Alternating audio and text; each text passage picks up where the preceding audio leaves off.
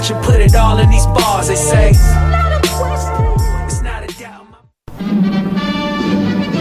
Dans un monde où la société pestacle n'a jamais été aussi abrutissante. Dans un monde où la société pestacle n'a jamais été aussi abrutissante, où le binge-watching fait office de passe-temps, où les zombies n'ont même pas la décence de se nourrir de cerveau, une équipe d'historiennes et d'historiens a le courage de lever le nez de leurs archives pour vous divertir sérieusement. Histoire de passer le temps, vendredi 16h sur choc.ca.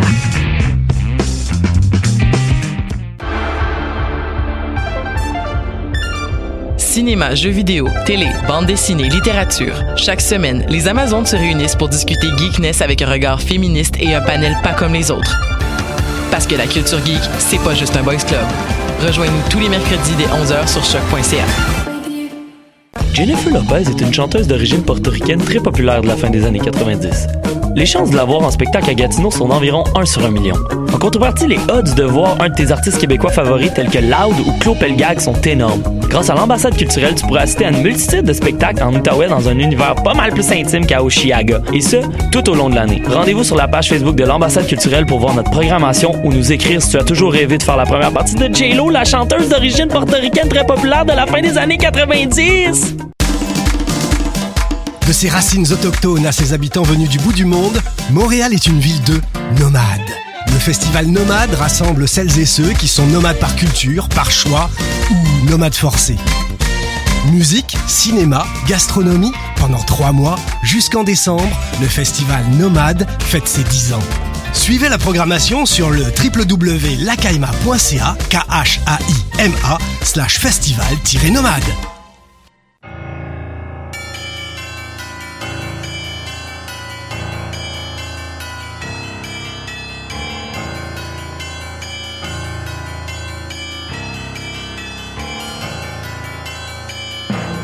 Bonsoir, vous êtes bien sur choc.ca. C'est le tome 24, chapitre 297 de Mission Encre Noire.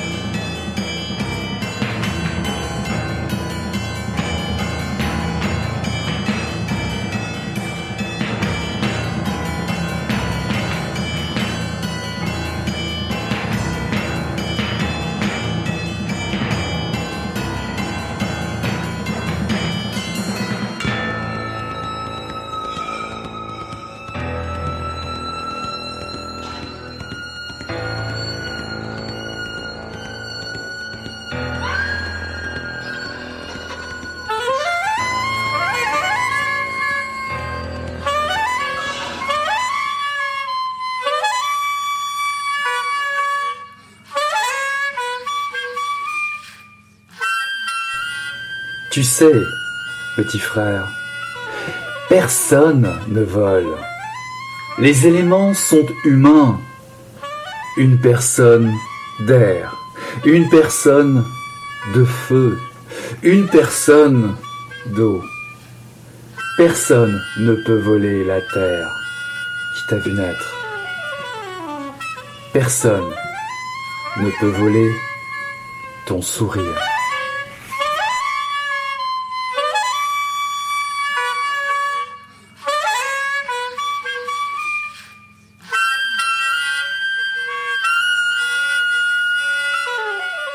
Bonsoir, le Salon du Livre de Montréal vient de fermer ses portes lundi. Je mets à profit cette visite éclair comme chaque année, place Bonaventure, pour vous faire partager des découvertes livresques bien sûr, et surtout des rencontres marquantes. Cette année, je vous en propose deux et non des moindres. Ni plus ni moins que Joséphine Bacon, une des invitées d'honneur du salon, et Jacques Saucé, auteur reconnu dans le monde du polar et du roman noir. Sans plus attendre, rejoignons la première de nos invités. L'extrait que je viens de lire est tiré de son dernier recueil de poésie, Wiesh, quelque part, paru en 2018 aux éditions Mémoire d'Encrier.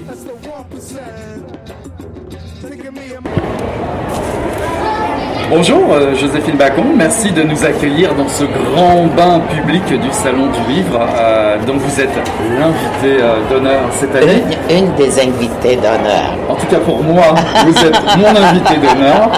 Pour ceux et celles qui ne vous connaissent pas encore, il y en a encore, malheureusement j'ai envie de dire, vous êtes poète, réalisatrice, vous êtes originaire de Pessamit et vous écrivez en français et en Innu. Euh, vous venez de publier Buèche, Oui, Ouais. quelque part aux éditions Mémoire d'Encrier en 2018. Alors Mémoire d'Encrier fête ses 15 ans cette année. Oui, oui. Vous êtes l'une des grandes signatures de cette maison d'édition, de cette aventure en édition. Euh, je vous cite dans le prologue de votre recueil de poésie. Vous qui êtes héritière des paroles des aînés, Oui, absolument. quelle place occupe Mémoire d'Encrier dans Nutchimit, la Terre? Non, euh, c'est pas. Quelle place occupe notre dans Mémoire d'Encrier? Mais euh, euh, Mémoire d'Encrier occupe toute la place de notre parce que c'est la maison qui me. C'est cette maison d'édition qui me permet d'écrire notre dans tout, dans tout son espace et dans toute sa beauté, bien sûr. Wiesh est la parole d'une aînée, votre parole, tendre, bienveillante, lucide, pour un petit frère. Qui est-il, ce petit frère? Ce petit frère, c'est Rodney. C'est à lui. Tu parce qu'on on parlait de voler. Je me souviens plus de, de quoi euh, on, euh, on parlait de voler. Puis je lui avais dit ça, mes petits frères. On ne vole pas ton sourire. On on peut pas voler ce qui appartient à nous. Tu c'est comme l'air, l'eau, ces éléments, on ne peut pas les lui voler.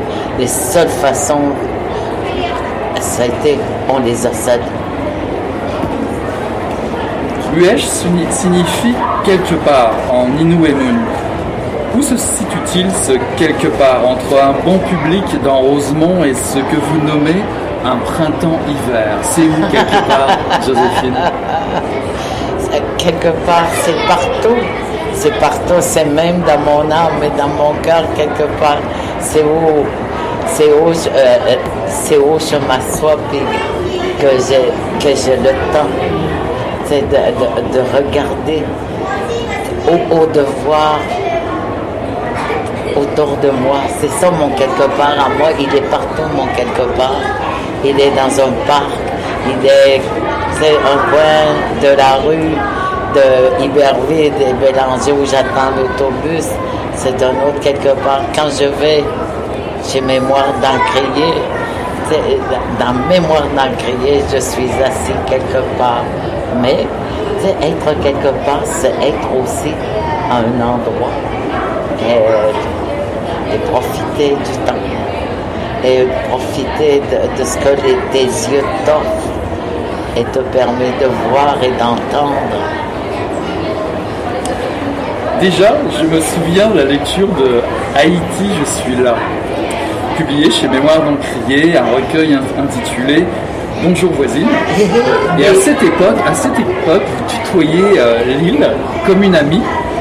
Et ici, dans ce recueil, je vous cite Petit frère, les éléments sont humains. Trouvez-vous que nous avons oublié complètement ce dialogue avec la Terre, que nous sommes devenus sourds à cet échange avec la Terre? Beaucoup d'entre nous avons oublié, beaucoup, beaucoup d'entre nous, et c'est ce qui est dommage. C'est maintenant, on écoute les, bang bang, euh, les jeux vidéo, euh, et puis euh, euh, c'est comme si on devenait sourd de, ce que la terre nous offre. De, pour moi, j'ai- j'aime beaucoup, pour, pour, nous les, là, mais surtout ce que les vieux me racontaient, c'est que les vents, c'était des sœurs qui se chicanaient beaucoup. Donc tu ne pouvais pas faire autrement que de ne pas les entendre. Vos écrits parlent de nomadisme et de mots, bien entendu. Euh, Est-ce une façon d'écouter mieux être nomade? Quel est, quel est ce besoin d'habiter le monde dans le déplacement alors que nous sommes tous devenus plus ou moins sédentaires? Ouais, ouais. Mais tu vois, euh, euh, quand on marche, quand on marche, souvent, moi quand je marche, souvent je suis, je ne parle pas. Et si jamais je parle en marchant, même si maintenant tous- les gens qui marchent, on dirait qu'ils sont tous schizophrènes parce qu'ils parlent à, leur téléphone. Tu sais, les premières fois, je, je me, posais la question. Puis après, euh, je me suis habituée à voir que tout le monde, avait des cellulaires ou des téléphones intelligents. Et puis qui parlait, qui parlait. Et puis moi, je me rappelle, tu sais, dans le temps, quand je marchais, puis je regardais les gens marcher, tout le monde, tu sais, tu profitais de ton silence, tu pour, euh, euh, pour, pour habiter, pour habiter l'espace que tu marchais. C'est ça, aujourd'hui, on ne profite plus en marchant de rien parce qu'on est trop occupé à toujours parler. Et si ça avait comme le silence parle mieux que les télé- téléphones cellulaires ou téléphones intelligents, euh, il retournerait à, à écouter le silence. En tout cas, si vous étiez un téléphone cellulaire, je passerais autant de temps à vous parler. Ça, c'est sûr. Alors, il y a beaucoup de liens dans, dans vos livres au passé, à la tradition inoue, encore plus aujourd'hui. L'aîné retrouve ses ancêtres dans, ce livre. Quel est le rôle de ce lien avec les ancêtres lorsque l'on choisit une vie de mouvement, de nomadisme Ben mon Dieu, de tout nous vient des anciens et c'est eux qui nous ont enseigné le nomadisme parce que avaient besoin de leurs jambes pour survivre. Euh, euh, il n'y a pas si longtemps que ça, quand je, je parle à des vieux, ils disent que les jeunes ont perdu leurs jambes. Et puis moi, j'écris aussi un peu dans ma langue. Et, et je, leur, je parle de nomadisme dans mes mots. Ce que j'aimerais qu'il se passe, c'est que les jeunes retrouvent leurs jambes et se tiennent debout. Tambour cesse de battre, page 56 dans votre recueil. Ouais. Votre voix se fait douleur. Tu n'as pas raconté mon peuple, tu n'as pas dit notre existence. À qui s'adresse ce tutoiement? Qui est ce serpent venimeux qui inspire parfois, mais qui empoisonne parfois? Ok. Ah. Euh, C'est le gouvernement, bien sûr, les deux, autant fédéral que provincial. Et ce fameux serpent, c'est le pipeline. Qui, va être enterré. Tu sais, dans, dans, dans, dans, et, et- et il c'est pas sa place au pipeline d'être enterré dans la terre. C'est la place. Quand tu enterres quelque chose, tu enterres, euh, par respect, les os, par exemple, des animaux que tu as mangés, ou, ou tu enterres du tabac, pour, euh, pour l'off- l'offrir au, maître des animaux. Mais t'enterres pas un serpent de fer dans la terre qui, peut-être, euh, on ne sait pas, va se casser, parce qu'il est fait pour être cassé. Il, ne vient pas de la terre, le serpent. Il a été fabriqué. Donc, il n'est pas naturel. Rue Bélanger, alors que vous nous invitez à attendre l'autobus en votre compagnie, vous ouvrez une fenêtre sur un horizon d'astres, euh, de tambours, de rivières, de toundra, d'aurore boréale. Est-ce que ce sont là vos traces, euh, vos traces qui remontent le temps? Comment faire d'ailleurs pour suivre vos traces? Comment faire pour suivre mes traces? Comme moi j'ai fait pour suivre les traces des aînés? Il suffit d'écouter et d'entendre, de regarder, voir. C'est ça, c'est tout simple. C'est tout simple de suivre les traces des autres. Puis, si on suit bien les traces, la, terre va, va entendre le son de nos pas. justement, grand-mère Outarde et vous-même ne trouvez, ne plus le chemin en ville. Vous dites, quelque part, je suis chez moi. Ce quelque part, serait-ce pas votre plus grand territoire Et ce plus grand territoire, ça ne serait pas la littérature, par exemple?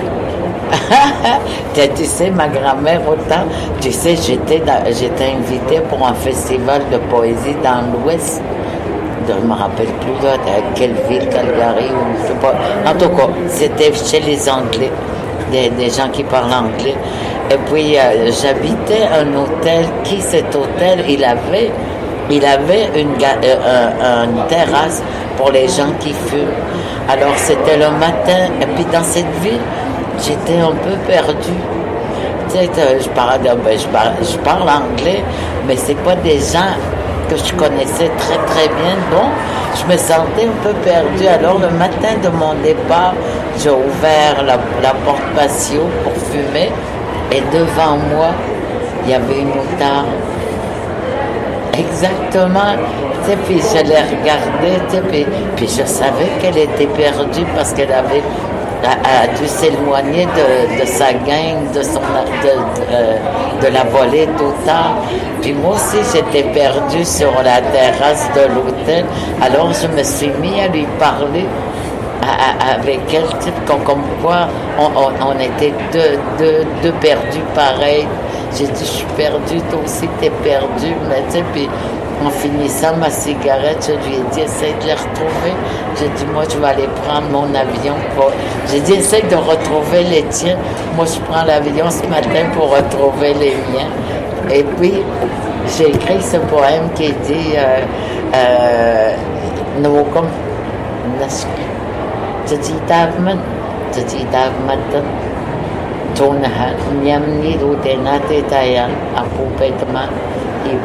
Epmaku, grand-mère ou tard. Tu me regardes, je te regarde. Tu es perdu, pareil à moi. Quand je suis dans la ville, je n'entends plus la rivière. Quelque part, c'est une direction que vous pointez. Et en même temps, c'est un territoire qui n'appartient qu'à vous. Un territoire fait de colère, de bonheur, de partage. Vous sentez-vous héritière d'un mouvement littéraire ou d'une famille? Euh, je, fais partie d'une grande, grande, grande, grande famille d'Indiens. Qu'ils soient au Québec, au Canada, aux États-Unis.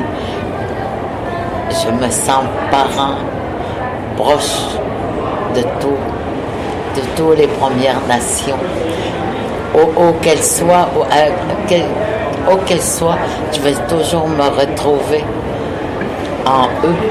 Il va, il va toujours, on va toujours se dire quelque chose qui nous ressemble tellement. Est-ce que ce recueil, en quelque sorte, n'est pas votre bon public ici euh, au salon Mon Dieu, de Ouies, tu parles de Ouies ouais.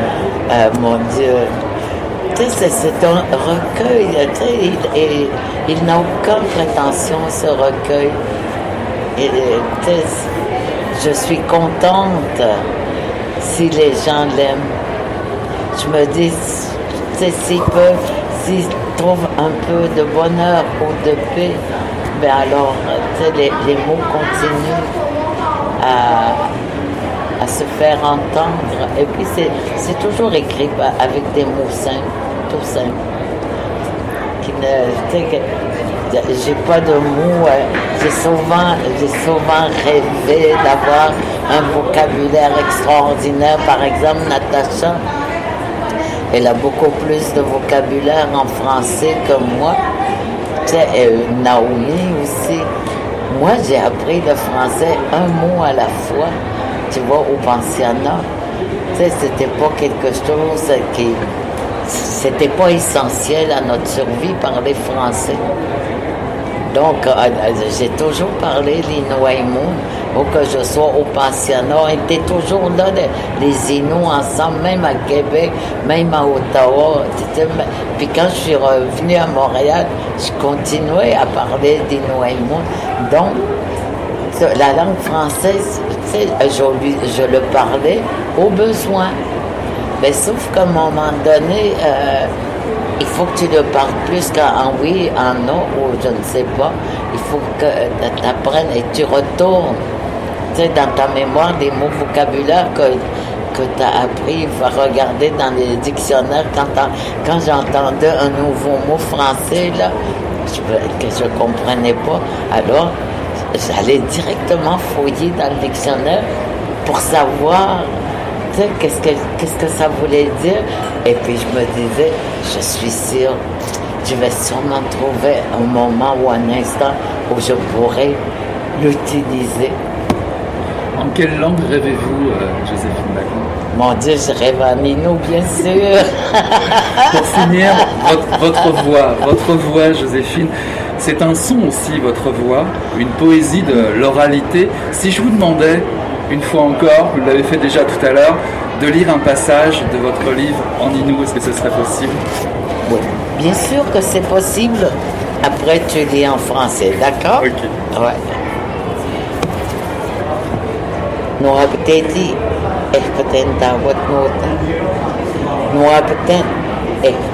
Wahat.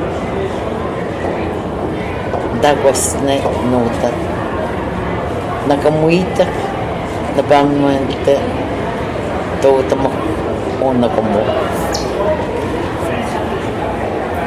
Je vis la grandeur du vent, je sens sa beauté. Le vent me prend dans ses bras, il souffle un air mélodieux que j'aimerais écrire. Merci beaucoup, Joséphine Bacon, d'avoir été mon invitée. Wesh, quelque part, publié aux, éditions Mémoire pliée en 2018. Bon salon, Joséphine. Merci beaucoup, merci. Bye. Yamé.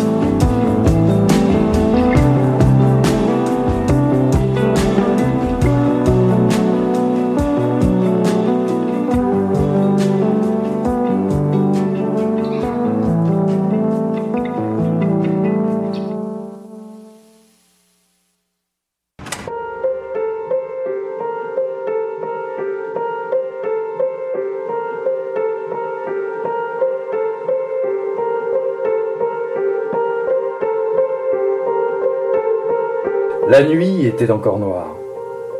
Malgré la température clémente de ce début d'été, Virginie frissonnait des pieds à la tête sous sa couverture. Il y avait plusieurs jours qu'elle n'avait pu se payer une dose et le manque la poignardait sans relâche. Les sueurs froides lui avaient collé les cheveux sur la nuque, son cœur battait deux fois plus vite que la normale. De ses ongles rongés par l'angoisse, elle se grattait furieusement les bras où la seringue avait laissé de multiples signatures de ses départs pour l'oubli. En prison, comme à l'extérieur, le trafic était régi par des codes simples. Tu veux un truc? Tu paies. Si tu n'as pas d'argent, tu vends ce qu'il te reste lorsque ta dignité ne vaut plus un pet de lapin. Virginie avait compris depuis longtemps que le statut particulier des trans et des gays les plaçait d'emblée sur la première marche du podium du sexe carcéral. Alors, tant qu'à se faire attraper dans un coin par un ou plusieurs mecs qui voulaient se vider les bourses, autant que ce soit pour remplir un peu la sienne, ce qui lui permettait d'échapper durant quelques heures à la noirceur de son avenir avec un sachet de blanche.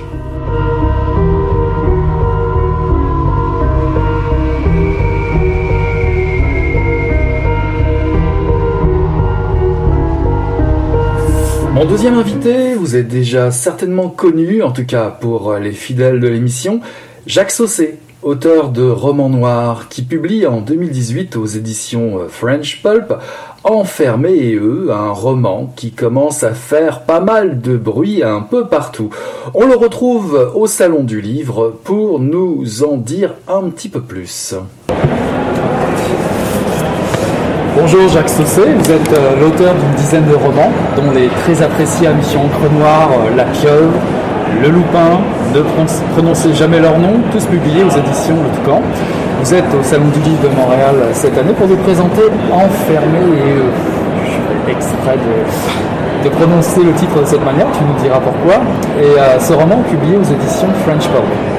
Alors cette fois-ci, euh, nous sommes quand même assez loin des aventures euh, tonitruantes du, euh, du capitaine Daniel Magne et du lieutenant euh, Lisa.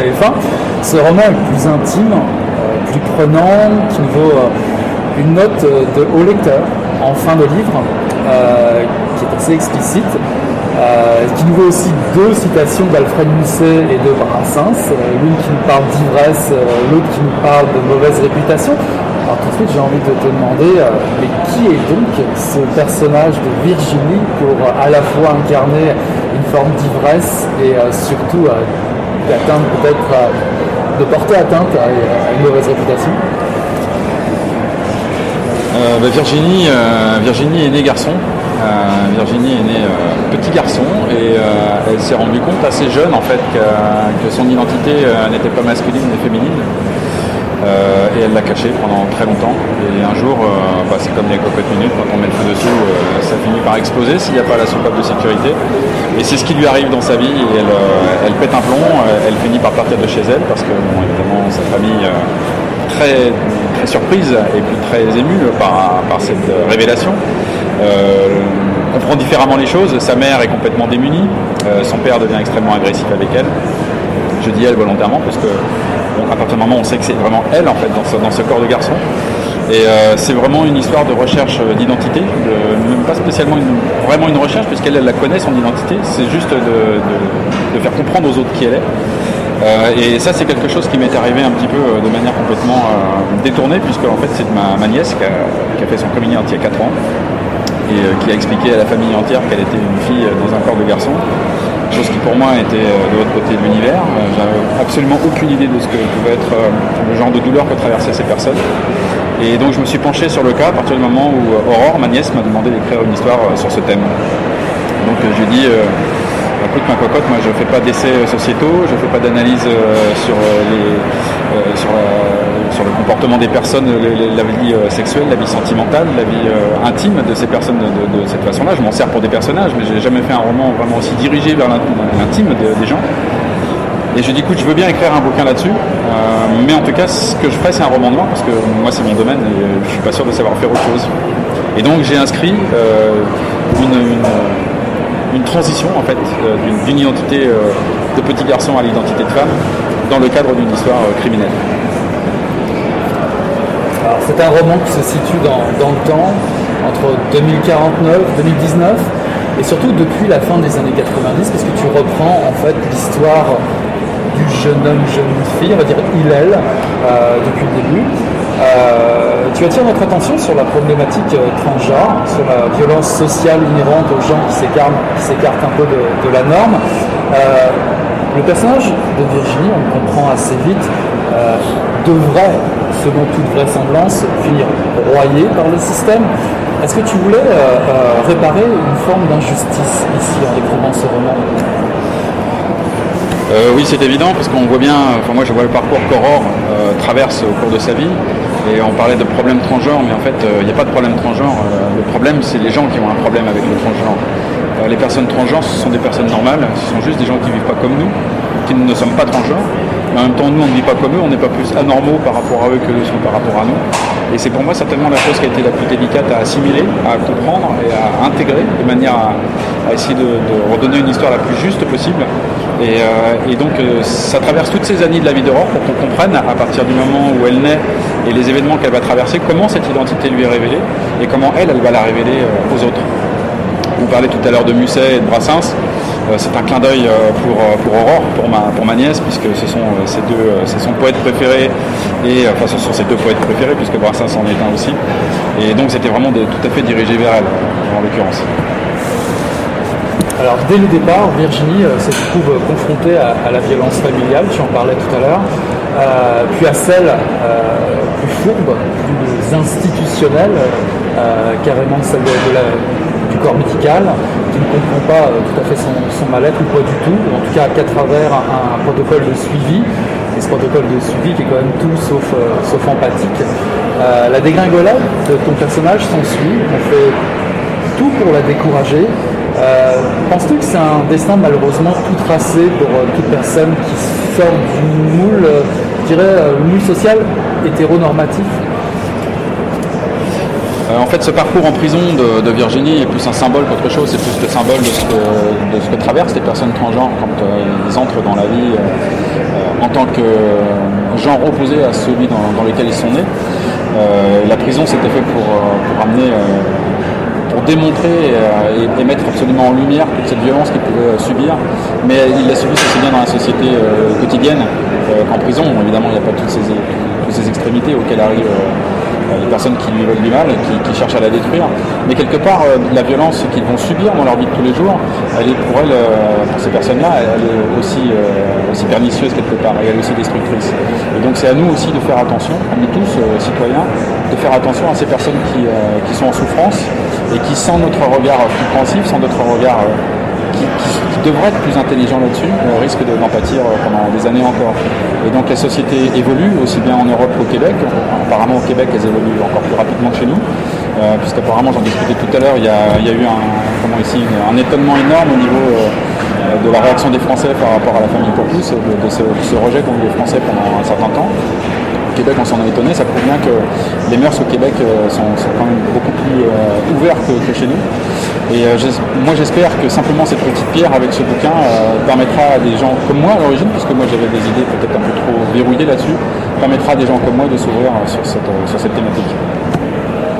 Devant le dilemme justement euh, d'un tel, euh, tel choix de sujet et aussi du, style de roman que tu as l'habitude de faire, euh, devant quel dilemme tu t'es retrouvé dans l'organisation du récit Parce que Virginie se retrouve rapidement en prison, on va pas tout expliciter là pour quelle raison elle, s'y retrouve, mais lors- lorsqu'on souffre dans, son corps d'un problème d'identité, la prison c'est un, un peu une double peine, non? Alors comment as-tu organisé justement je dirais ce défi à la fois de parler d'un sujet plutôt euh, sérieux et euh, de toujours garder euh, une certaine, un certain attrait dans, l'intrigue et dans l'écriture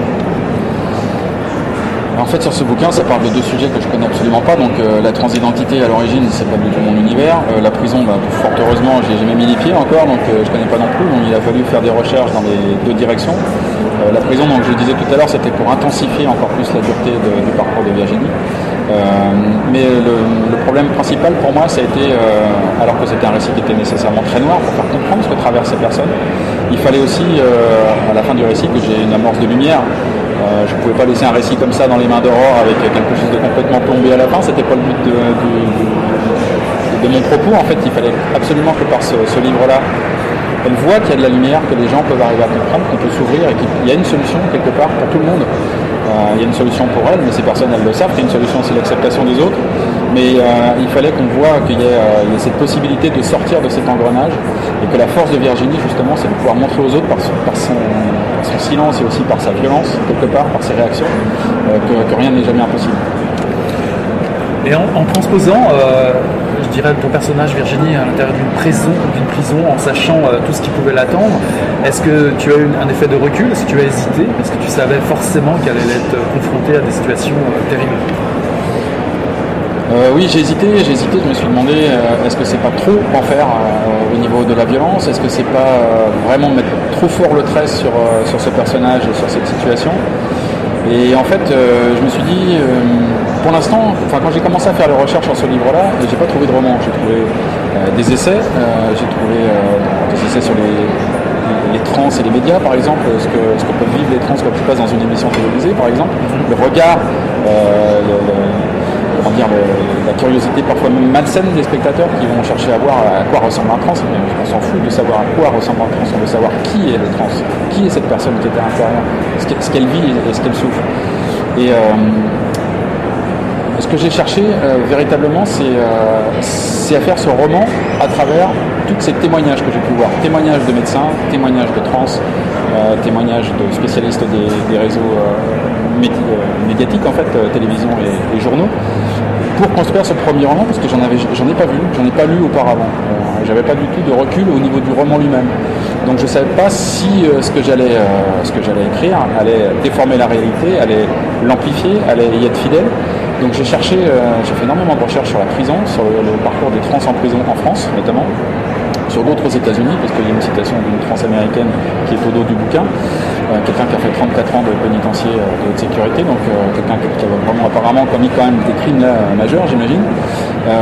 Mais ce parcours de prison, ce, parcours carcéral était vraiment nécessaire pour moi pour durcir tellement le- le- la vision du lecteur autour de ce que traversent les trans, que justement il ne pouvait avoir que de l'empathie pour ces personnes.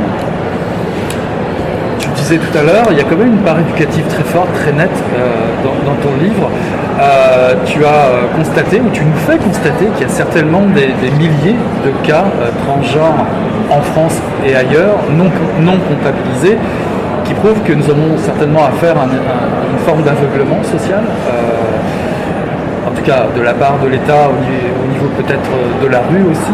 Et il y, a quasiment urgence à normaliser et à éduquer euh, les foules. Alors il y a un dialogue qui est, euh, je trouve, qui donne un bel exemple de, l'effort que, tu peux, que tu peux faire à travers le livre pour essayer de changer des mentalités. C'est un dialogue entre un policier et Virginie qui s'adresse à elle et, et qui parle de transsexualité.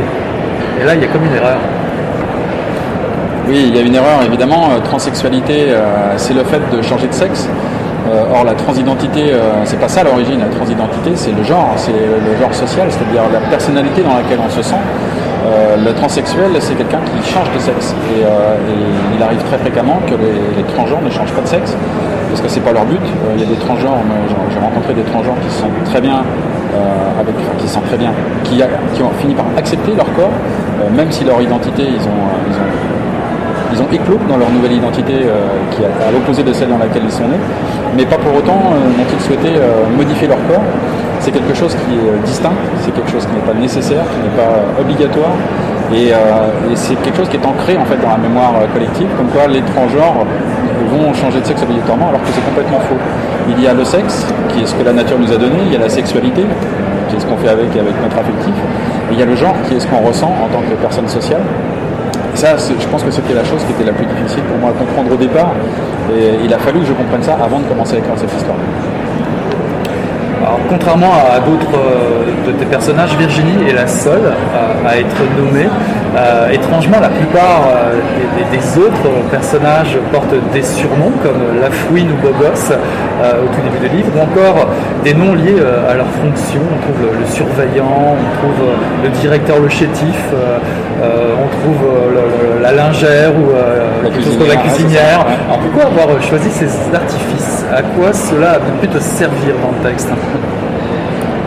Mais alors là, euh, bon, la réponse était, très simple en fait, c'est que puisque le monde entier euh, nie à Virginie euh, son identité, je me suis dit, bah, après tout, jouons le contraire, jouons, jouons parfaitement l'inverse, c'est-à-dire que moi je vais nier l'identité de tous ceux qui sont autour de Virginie. C'est elle qui va devenir le centre même de cette histoire, c'est sa nouvelle identité qui va prôner sur celle de tout le monde. Et donc j'avais commencé ce roman, j'ai dû écrire 3-4 euh, chapitres avec les noms des personnages. Et puis euh, l'idée m'est venue à un, moment où j'avais fait une répétition, j'ai pas fait attention en fait en écrivant quatre phrases de suite, j'avais marqué, je crois que c'était avec la lingère ou avec la c'était quelque chose comme ça. Et, euh, j'ai écrit ce, ce cha- ce chapitre-là et, et je me suis dit, mais il y a quelque chose quand même là-dedans. Ça déshumanisait cette personne. J'ai vu dans cette répétition le fait que je pouvais éventuellement retirer son nom. Alors c'est ce que j'ai fait. J'ai réécrit ces chapitres-là en retirant tous les noms et en laissant que celui de Virginie et en, même, en retirant même le nom de Virginie du premier chapitre. Et que elle dans le premier chapitre. Et, je me suis rendu compte qu'il y avait quelque chose. Il a- J'ai senti qu'il y avait une possibilité de donner une dimension encore supplémentaire. Enfin, ça paraît c'est prétentieux certainement de, dire ça, mais je sentais qu'il y avait quelque chose à, tirer de ça. Et donc euh, je me suis dit, Virginie va être la seule à avoir son prénom. Et en même temps, pourquoi ne pas offrir cette possibilité aux autres personnes qui, elles aussi, s'inventent une identité, comme Marie, euh, la vieille, euh, comme, euh, enfin je dis la vieille parce que c'est comme ça que tous les autres l'appellent, il y a aussi comme Lana, comme Fleur, qui sont des, des- des personnalités qu'elles se sont inventées, qu'elles se sont créées. Et donc tous les autres, de par le fait, ne devenaient plus que des ombres liées à leur fonction en fait. C'est juste le- leur fonction ou, ou un, un trait physique qui les représentait, mais absolument déshumanisé de tout le monde. Alors, Enfermé, c'est le titre, euh, Enfermé et eux. Et en lisant euh, le titre, on a l'impression que, Virginie a été victime euh, de vol toute sa vie. On lui a volé son enfance, on lui a volé sa jeunesse, sa vie, son corps, ses émotions. Du début à la fin, on sent qu'elle n'a sa place qu'entre entre, des murs. Même dans, votre idée de départ, puisqu'on revient à cette fameuse note finale, note au lecteur, t'es senti un peu coincé par le début de ton histoire. Tu, tu dis à- avoir été coincé par euh, cet isolement que tu faisais vivre à Virginie. Qu'est-ce qui a été déclencheur justement du récit et de l'histoire? Qu'est-ce qui t'a permis d'avancer, de dépasser cette- ce ressentiment, de, ce sentiment d'isolement en fait, Virginie euh, est enfermée dès le départ. C'est vrai qu'on voit dans l'histoire qu'elle elle s'en sort pas. Partout où elle va, il y a vraiment des murs qui soient psychologiques ou qui soient physiques qui sont autour d'elle. Et, euh, et je me suis dit, ce qui ferait un bon twist dans cette histoire, c'est que, alors je ne voudrais pas spoiler non plus euh, bouquin, mais ce qui serait bien, c'est qu'au bout d'un moment, euh, l'endroit où elle se retrouve isolée, elle l'ait choisi. Qu'elle ait décidé qu'elle allait vivre là et que son environnement, c'était elle qui le maîtrisait à ce moment-là. Et c'est ce qui a, c'est ce qui a décidé de la, fin du roman. C'était vraiment ça dont j'avais besoin. Et, elle a tellement souffert que finalement, une façon pour elle d'accéder à un monde meilleur, c'était de s'occuper de personnes qui souffraient encore plus qu'elle. C'était ça son, sa renaissance quelque part. Effectivement, d'ailleurs, c'est assez intéressant ce que, ce que tu dis là, parce que j'ai l'impression que c'est au moment où elle commence à dominer son, son environnement qu'on retrouve l'écrivain polar, qu'on retrouve le thriller. Euh, on, parle, on passe finalement d'un roman plutôt noir euh, dans l'univers carcéral, dans le- le- l'enfance euh, sans doute de, Virginie, vers quelque chose d'un petit peu plus, je dirais, polar, thriller. Euh, Il y a du rythme, c'est cru, c'est violent. Euh, D'ailleurs, avec eux, en général, il faut se méfier. Quand il y a un 22 long rifle, page 21, on est sûr de retrouver à un moment donné, à la fin de l'histoire ou à peu près, sans rien révéler. Euh, donc, Virginie euh, évolue dans le milieu carcéral et dans un centre de retraite. Euh, elle évolue parmi d'anciens détenus, d'anciens meurtriers, d'anciens violeurs, voleurs, un ancien d'Algérie aussi. Alors, il y a une intrigue qui relie tout ce monde-là. Euh, quelle est- quelle est-elle cette intrigue finalement, euh, puisqu'on est quand même dans le milieu du polar, dans un livre un polar Alors l'intrigue, c'est le fil rouge, c'est euh, c'est que je me suis fait plaisir en fait, c'est que bon, en tant qu'auteur de romans noirs et de polar, il fallait euh, je retombe un petit peu sur mes pieds. Ça m'a permis d'amener tout ce récit de Virginie vers une seule et unique direction. On sème des petits grains à l'entrée du roman et puis finalement, évidemment, tout le monde finit par se regrouper pour créer un épi à la fin. Cette transidentité finalement lui aura servi aussi euh, à aider encore plus quelqu'un qu'elle ne vous pensait à l'origine. Et, euh, la sortie euh, en, manière de, twist criminel de cette histoire-là permet de sortir aussi de la transidentité, qui, qui devient quelque part un outil de sa rédemption, au même titre que le, celle que le, le directeur du centre propose à tous les, criminels qui travaillent et qui cherchent à, changer leur vie et à se réinsérer dans la société. Parce que quelque part, c'est vraiment ça qu'il leur propose. Il, sort- il leur propose vraiment de s'en sortir, même s'ils ont commis des choses atroces, dont ils arrivent à parler assez ouvertement. euh, le but, c'est d'arriver à ce que tout le monde arrive à s'en sortir. Et, la petite lumière, la petite lueur d'espoir à la fin, elle se situe là. C'est évidemment, j'imagine, euh, euh, toute la difficulté dans ce genre d'exercice, de rester plausible et de, de garder l'efficacité du polar. Là, on va parler un petit peu technique. La solution, ça passe par quoi? Par euh, multiplication des dialogues, euh, multiplication des situations, des personnages? Comment faire un, un page turner comme les, les Américains? Alors là, s'il y avait une recette, euh, je veux bien la connaître. Il y, a- il y a bien une recette, Jacques, ça c'est. A- on a forcément tous notre propre recette. Pour, euh, je pense que quand on se sent vraiment bien dans un livre, c'est qu'on a trouvé un rythme, on a trouvé un, équilibre entre effectivement les dialogues et les, et les mises en situation. Je ne les calcule pas véritablement, les dialogues ils arrivent un peu comme dans la vraie vie, euh, au moment où, où, on est nous, hein, on, va vivre des moments où il n'y a pas du tout de dialogue, où on a quand même des échanges entre nous, par les regards, par les attitudes. Et puis euh, bah, c'est vrai qu'il y a des moments, les dialogues déclenchent des choses, euh, rappellent d'autres choses, on comprend des, moments ou des, situations qui nous ont échappé. Mais c'est vrai que je ne les calcule pas. Dire une recette, vraiment, je pourrais, même, même si je le. Même si c'était vrai, je ne pourrais pas expliquer véritablement euh, comment ça se produit parce qu'on ne c'est pas calculé. Euh, le mouvement, le mouvement ah, on, va, revenir à, un, moment, à un, moment de la discussion tout à l'heure. Tu, parlais du système judiciaire. J'ai découvert une statistique incroyable dans ton livre où euh, tu dis que euh, la population féminine euh, euh, dans, les, prisons françaises représente 3% de, la population totale.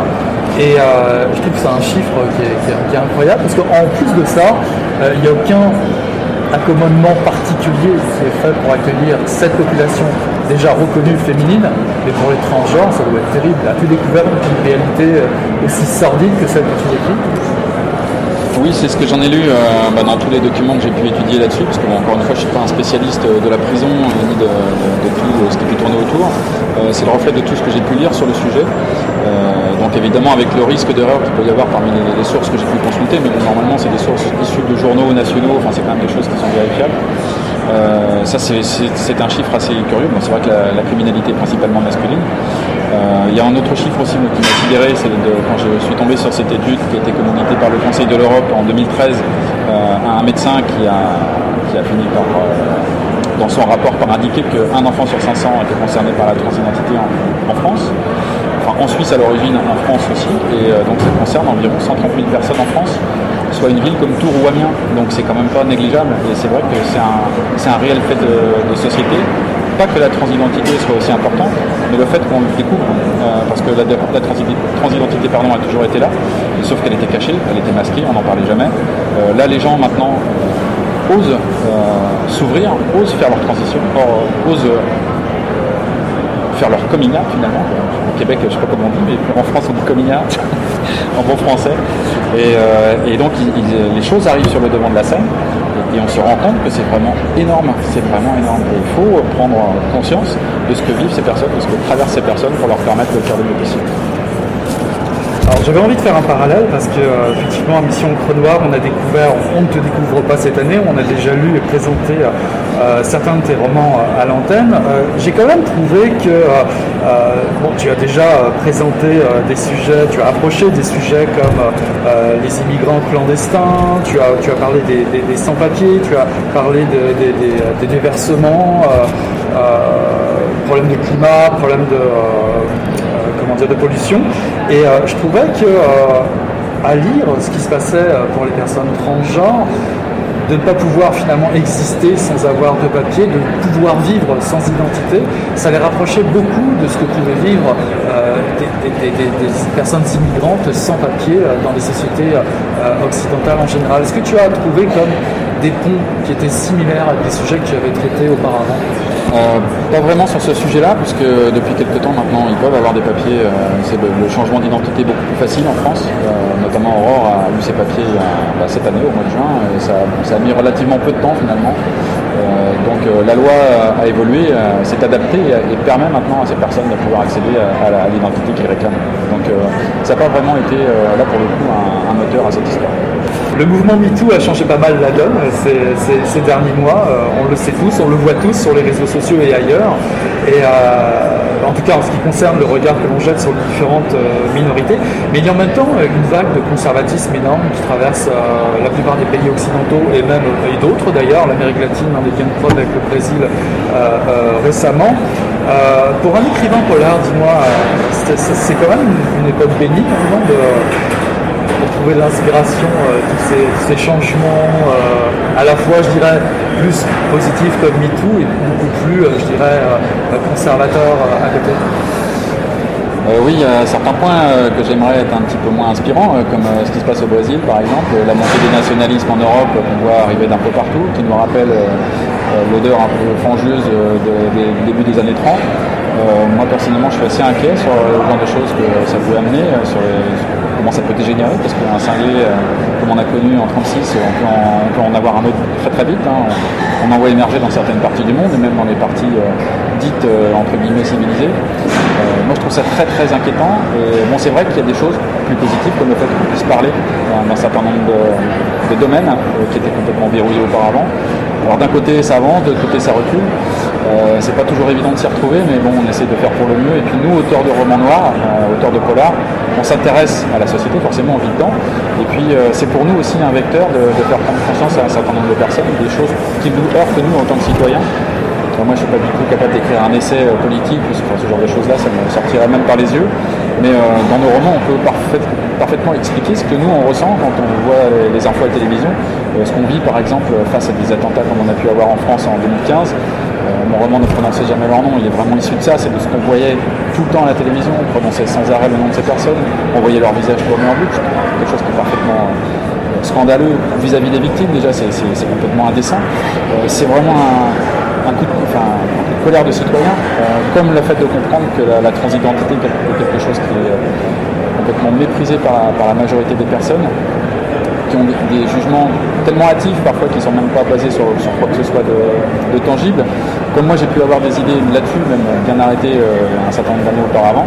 Et je pense que si moi, euh, Pé- Pékin lambda, euh, citoyen ordinaire du monde, peut plus changer ma vision sur ces choses-là, mais peut-être que j'arriverai à faire changer un certain nombre de personnes aussi.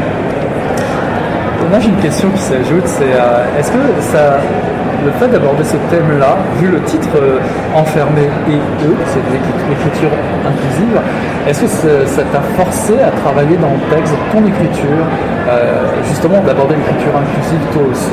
Est-ce que c'est quelque chose dont tu es plus conscient maintenant? Et surtout conscient pour l'avenir Est-ce que ça va être un enjeu pour toi? Euh, écriture inclusive dans le, dans le titre, c'était un peu provocateur, évidemment. euh, enfin, pro- provocateur oui et non. En France, on a, un- on a un débat sur l'écriture inclusive. Elle, elle hérisse le dos d'un certain nombre de personnes. Euh, moi, ça ne me hérisse pas. Oui, euh, la, la langue évolue. c'est pas quelque chose qui me plaît. Je ne peux pas dire que ça me plaise. Mais en tout cas, là, le, titre pour moi était important parce que c'était vraiment le fait de passer d'enfermer et à enfermer eux. Et donc, ça, ça, ça symbolisait le parcours de Virginie. Euh, mais euh, enfermé, euh, enfermé il est comme ça en fait. L'écriture inclusive n'est pas du tout, pas partie du tout du roman. En revanche, l'écriture du roman, j'ai modifié volontairement mon écriture habituelle parce que je savais que j'allais utiliser des dialogues extrêmement crus, des, des scènes très très violentes où les personnages se lâchaient complètement. Et donc je voulais que la narration euh, ait un niveau de langage différent euh, de ces exclamations, de ces injures, pour qu'on comprenne bien que enfin, tout, le roman n'était pas un roman ordurier euh, du début à la fin. Euh, les dialogues servent pour moi la dureté de l'histoire, mais il fallait que la narration, elle, se passe vraiment un cran au-dessus. Et donc j'ai vraiment travaillé à mort le texte pour euh, aller au-delà de ce que j'ai fait dans mes romans précédents. Question subsidiaire pour finir. Euh, Est-ce que tu as déjà eu des réactions de lectrices et de lecteurs à, à la lecture de, ce livre Euh, oui, j'en ai eu pas mal en France parce qu'il est sorti un mois avant, euh, avant Québec, donc il est sorti le 11 octobre. Euh, pour moi déjà, euh, première lectrice c'était Aurore, évidemment. Il fallait que ma nièce euh, valide cette histoire, il fallait euh, qu'elle me fasse un retour sur la façon dont elle ressentait ma, propre vision euh, de la transidentité parce que j'avais pu en comprendre. Euh, ça m'a rassuré euh, très vite quand elle a lu le bouquin, parce qu'elle m'a fait modifier juste un dialogue dans, tout le livre, donc, parce que je voulais vraiment qu'elle soit parfaitement d'accord avec tout ce que je voulais dire. Ça, c'était vraiment mon, premier cap à passer. Et ensuite, j'avoue que j'ai attendu assez fébrilement la réaction des blogueurs, parce que ce sont les premiers qui l'ont eu, puisque les services presse en France sont partis bien en avance, bien avant la parution. Quand les, premiers, euh, quand les tout premiers retours euh, sont arrivés, j'ai soufflé un peu. Parce que c'est vrai que ça pouvait partir dans, tous les sens. Ce, thème-là n'ayant pas été abordé en roman auparavant, enfin moi en tout cas j'en ai pas trouvé, euh, à part peut-être celui de Jonquet avec Miguel, mais qui est quand même un, petit peu différent. Euh, je savais pas du tout à quoi m'attendre. Je, je savais que je pouvais prendre des coups de bâton et en même temps que ça pouvait aller carrément de l'autre côté. Et là c'est plutôt aller de l'autre côté. Donc euh, je sais qu'il y a des gens qui n'aimeront pas, le, le thème va les choquer, va les heurter, ils vont passer à côté de, de cette douleur en fait, de cette souffrance de ces gens-là. Euh, mais en tout cas pour tous ceux euh, pour lesquels ça va fonctionner, je pense que ça va le coup. En tout cas, nous, à Mission Noir, on encourage tous ceux et toutes celles à, à- à lire euh, ton livre, euh, Jacques Saucé, Enfermé et eux, paru en 2018 aux éditions de French Pulp. Merci Jacques. Merci.